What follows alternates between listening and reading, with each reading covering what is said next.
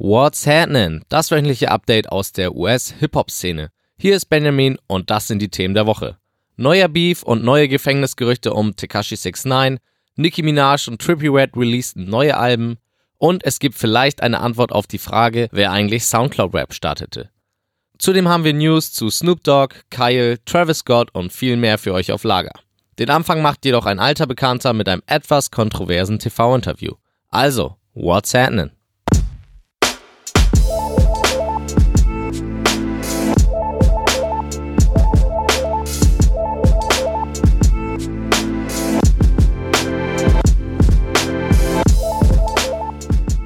Niemand Geringeres als Kanye West gab sich am Donnerstag die Blöße und besuchte die Late-Night-Show von Jimmy Kimmel.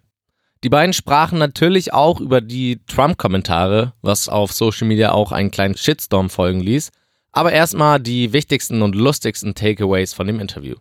Nach seinem Krankenhausaufenthalt brauchte er eineinhalb Jahre, um wieder genug Selbstbewusstsein zu haben, um das zu machen, was er will, ohne sich über die Konsequenzen Gedanken zu machen. Kanye meinte, dass er es mag, wenn die Leute ihn hassen, surprise, und als Antwort auf die Frage, ob er irgendwas, was er in der Vergangenheit gesagt hat, bereut, meinte Kanye, dass die Gesellschaft heutzutage zu sehr auf die Vergangenheit fokussiert ist. Jimmy Kimmel sprach auch das TMZ-Interview und die Slavery is a Choice-Aussage an. Kanye meinte dazu, dass die Leute einen wichtigen Punkt in der Aussage nicht sehen. Er wollte betonen, dass die Gesellschaft Liebe anstatt Hass mehr anwenden soll. Ach, und beiläufig erwähnte er auch, dass er immer noch regelmäßig auf Pornhub unterwegs ist und dass Black dort seine favorisierte Kategorie ist. Wollten wir schon immer wissen. Kommen wir zu dem etwas kontroverseren Teil des Interviews. Kimmel fragte Kanye bezogen auf sein George Bush doesn't care about black people Kommentar, inwiefern denn Trump sich um black people oder Menschen generell schert. Kanye wusste darauf nicht sofort eine Antwort und somit ging Kimmel in die Werbung. Danach wurde das Thema nicht mehr angesprochen und genau das kritisierten viele Zuschauer an Kanyes Auftritt später dass er einfach dieser Frage entfloh quasi. Sogar G-Easy verlangte auf Twitter eine Antwort von Kanye. Bisher kam von Yeezy keine Antwort, sondern nur eine Klarstellung. Er fand die Frage über Trump sehr wichtig und ließ sich einen Moment Zeit zum Nachdenken. Kimmel ging aber direkt in die Werbung und ließ Kanye keine Chance zum Antworten. Ein Problem zwischen Kimmel und Kanye gibt es aber nicht. Kimmel meinte später auf Twitter, dass er weiß, dass Kanye sich sehr viel Gedanken um sowas macht, aber dass das Talkshow-Format keinen Platz für größere Pausen hat. Naja, das Interview ist auf jeden Fall sehr sehenswert und deswegen habe ich es euch auch unten verlinkt. Am Samstag wurde dann auch noch ein neuer Song namens Ecstasy von Kanye veröffentlicht. Nicht weniger kontrovers, denn in dem Song rappt Kanye darüber, wie er vier Stiefschwestern hat, mit denen er gerne mal ins Bett steigen würde. Bei Kylie und Kendall kann ich Ihnen das nicht verübeln. Auch diese Woche war wieder einiges los im Leben von Tekashi 69. Vielleicht sollte ich mal eine eigene Kategorie für ihn entwickeln. Zuerst die schlechten Nachrichten. Die Staatsanwaltschaft in Manhattan fordert, dass 6 9 für ein bis drei Jahre ins Gefängnis geht und dass er sich als Sexualstraftäter registriert. Alles hängt immer noch mit seinem Musikvideo zusammen, in dem man eine Minderjährige unangebracht posieren sieht. Seine Strafe für dieses Vergehen war damals, dass er zwei Jahre auf Bewährung leben musste und keine weiteren Verbrechen begehen durfte. Allerdings passierten ihm einige kleine Missgeschicke in der Zeit, was die Staatsanwalt jetzt als Grund sieht dafür, ihn diese Gefängnisstrafe zu verhängen. In den nächsten Wochen werden diesbezüglich Gerichtsprozesse stattfinden und vielleicht muss 6 9 tatsächlich für längere Zeit in den Knast.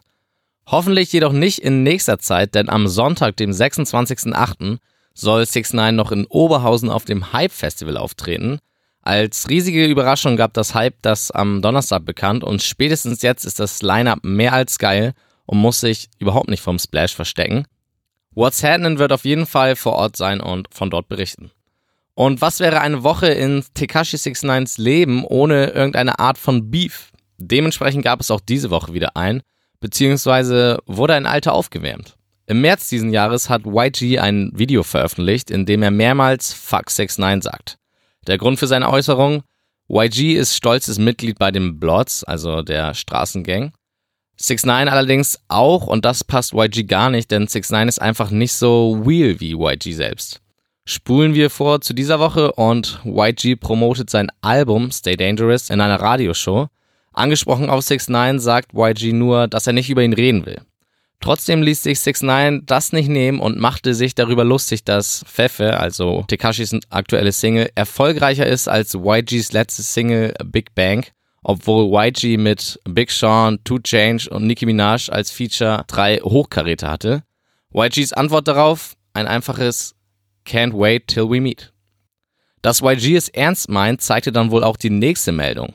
Einer von seinen Freunden, also von YGs Freunden, wurde in New York gesichtet und hielt wohl Ausschau nach 6 9 Da schaltete sich aber direkt 6 9s Manager, Treyway, ein und sagte, dass niemand auch nur in die Nähe von 6 9 kommen wird, besonders nach dem letztigen Vorfall. Also wieder viel Lärm um nichts, zumindest in dieser Woche ist noch nichts passiert. Wer startete eigentlich den Soundcloud-Rap? Ich benutze ja relativ häufig diese Bezeichnung, aber so richtig sicher bin ich mir auch nicht, wer es denn eigentlich angefangen hat. Unter der Woche lieferte dann Lil Pump eine Antwort. Er verkündete, dass neben ihm Smoke Purp, XXX Tentacion, Ski Master Slump God, Lil Uzi Vert und Lil Yadi die Pioniere der Szene wären. Viele würden das wohl so unterschreiben, allerdings nicht der Rapper Uno the Activist. Von ihm habe ich zwar noch nie was gehört, aber zumindest die Zahlen sprechen für ihn. Er uploadete nämlich seinen ersten Song auf Soundcloud bereits ein Jahr bevor Little Pump. Eine andere Theorie hingegen hat Denzel Curry. Curry verweist auf den Florida Raider Clan rund um Space Ghost Perp, nicht zu verwechseln mit Smoke Perp, die schon Jahre vor den bereits genannten auf Soundcloud unterwegs waren.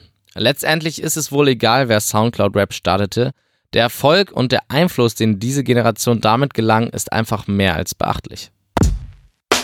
Auch wenn es den meisten Musikern wohl besser geht als uns, kommt hier ein interessanter, aber etwas erschreckender Fakt aus der Musikindustrie, der in der letzten Woche für einige Aufruhr gesorgt hat. 43 Milliarden Dollar hat die Branche im letzten Jahr eingespielt, allerdings gingen nur 12% von dem Gewinn tatsächlich an die Künstler. Mittelsmänner wie Labels, Radiounternehmen oder Streamingdienste bekommen den Hauptteil des Geldes. Ein bisschen fragwürdig, wenn doch die Künstler das Produkt erschaffen. Aber es hätte auch schlechter laufen können. Um genau zu sein, stehen die Künstler so gut wie schon lange nicht mehr da. Im Jahr 2000 heimsten sie nämlich nur 7% des Gewinns ein. Seitdem gab es wenigstens eine stetige Steigerung. Diese Woche gibt es zwei Alben, über die wir sprechen müssen, und ein Rapper der Migos, der sich anscheinend auf ein Soloalbum vorbereitet. Nach etlichen Verschiebungen hat Nicki Minaj endlich ihr Album Queen veröffentlicht. Die erste Frage natürlich, ist sie wirklich die Queen of Rap oder hat Cardi B ihr diesen Rang abgelaufen? Wenn man die beiden Alben vergleicht, muss man schon sagen, dass Cardi deutlich besser abschneidet. Queen ist so etwas wie eine Plattform, auf der Nicki versucht, alle ihre bisherigen Erfolgsformeln zusammenzubringen. Harte Raps auf dem einen Song, Popgesang auf dem nächsten. Leider passt das alles nicht so ganz zusammen. Dabei hat das alles so gut angefangen. Der erste Song, Ganja Burns, mit einem vermeintlichen Diss gegen Cardi B. Unlike a lot of these hoes, whether whack or lit, at least I can say I wrote every rap I spit. Ja, schon nicht schlecht. Dann der zweite Song, das Eminem-Feature, in dem Eminem so schnell rappt wie noch nie zuvor. Und dann der dritte Song, das Highlight des Albums, Barbie Dreams. Auf einem Notorious B.I.G. Beat verarscht Nicki viele ihrer aktuellen Rapper-Kollegen auf beschämende Art und Weise. Aufgepasst? Drake worth a milli, he always buying me shit, but I don't know if the pussy wet or if he crying and shit. Der nächste. Meek still be in my DMs, I be having to duck him, I used to pray for times like this, face ass when I fuck him.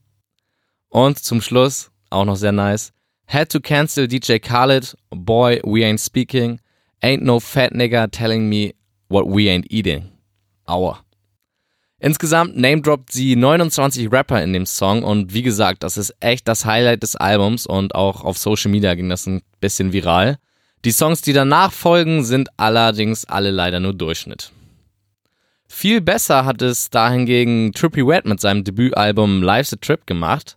Ich mochte Trippy's Sound und besonders seine Stimme schon immer und er hat irgendwie was anderes als viele der, die momentan im Game sind. Etwas vielleicht Rockiges an sich, was mir sehr gefällt und das zieht sich auch durch das ganze Album von ihm.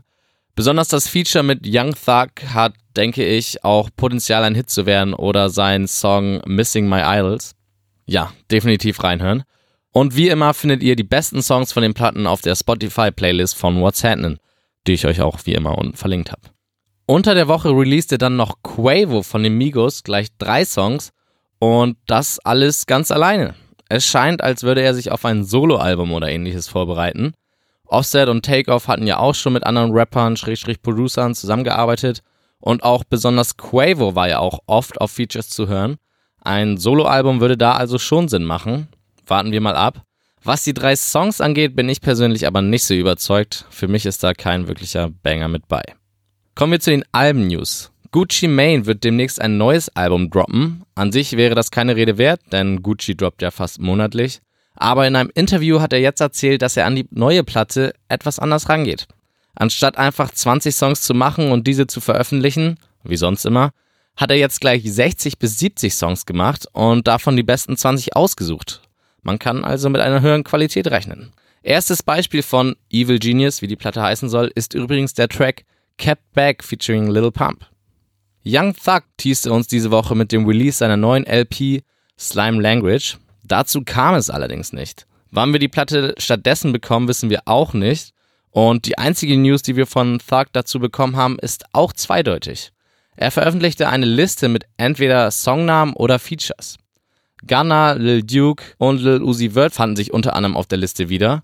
Auf seiner letzten Veröffentlichung benannte er seine Songs allerdings nach Künstlern. Also weiß man nicht so genau, was hier gemeint ist. Macht euch auf jeden Fall auf ein Surprise Release gefasst. Und zum Schluss, auch J. Cole wird ein neues Mixtape herausbringen. Auf KOD hat er es bereits angeteased und jetzt wird an The Off-Season auch gearbeitet. Das verkündete er in einem neuen Freestyle namens Album of the Year. Stunden vorher hat er bereits die Twitter-Welt in Aufruhr versetzt, als er postete, dass er hungrig auf Beats sei. Die Leute sollen ihn welche schicken und er wird diese dann killen. Klingt schon mal vielversprechend. Newsflash. Letzte Woche hatten sich die unglaublichen Verkaufszahlen von Astroworld schon angekündigt. Diese Erwartungen wurden nochmal übertroffen. 537.000 Units verkauft Travis Scott in der ersten Woche nach dem Release. Das macht ihm nach Drakes Scorpion zum zweiterfolgreichsten Release des Jahres. Wie viel davon auf seine Frau Kylie Jenner zurückzuführen ist, weiß man allerdings nicht. Snoop Dogg bekommt sein eigenes Musical. Die Handlung wird sein eigenes Leben darstellen und natürlich wird Snoop als Darsteller mit von der Partie sein. Zunächst ist allerdings nur eine Tour in Amerika geplant. Jetzt wurde auch der letzte Verdächtige im Fall von XXX Tentacion gefasst. Alle vier Täter sitzen jetzt hinter Gittern und warten auf ihren Gerichtsprozess. Sie wurden alle mit First Degree Murder angeklagt, dem schlimmsten Verbrechen im US-Rechtssystem. Super Duper Kyle gibt es bald im TV. Auf Netflix wird am 24. August der Film The After Party erscheinen. Die Hauptrolle wird der Rapper Kyle übernehmen. Natürlich spielt er einen Rapper, der versucht, ganz groß rauszukommen. Gastauftritte von French Montana, Pusha T und Wiz Khalifa sind auch dabei. Ich bin gespannt. Playboy Carti hat Asthma. Das veröffentlichte Kati selbst am Dienstag auf Twitter. Er selbst sagte, dass es die schlimmste Art von Asthma ist. Seine derzeitige Tour wird es nach jetzigem Stand allerdings nicht beeinflussen. Top Dog Entertainment, TDE, das Label, dem unter anderem auch Kendrick Lamar und Schoolboy Q angehören, hat einen neuen Rapper gesigned. Reason heißt der gute Mann und war auch auf dem sehr guten Black Panther Soundtrack auf dem Song Seasons zu finden. Seinen neuesten Song The Soul verlinke ich euch unten im Beitrag. Und wo wir gerade von Kendrick Lamar sprechen, unter der Woche startete sein 2012er Album Good Kid Mad City zum 300. Mal auf der Billboard Top 200 Chart. Das macht Kenny zum ersten Rapper nach Eminem, dem dieses Kunststück gelungen ist. Und das zeigt wohl auch, dass tiefgründige Texte eine deutlich längere Halbwertszeit haben als das, was sonst so momentan angeboten wird.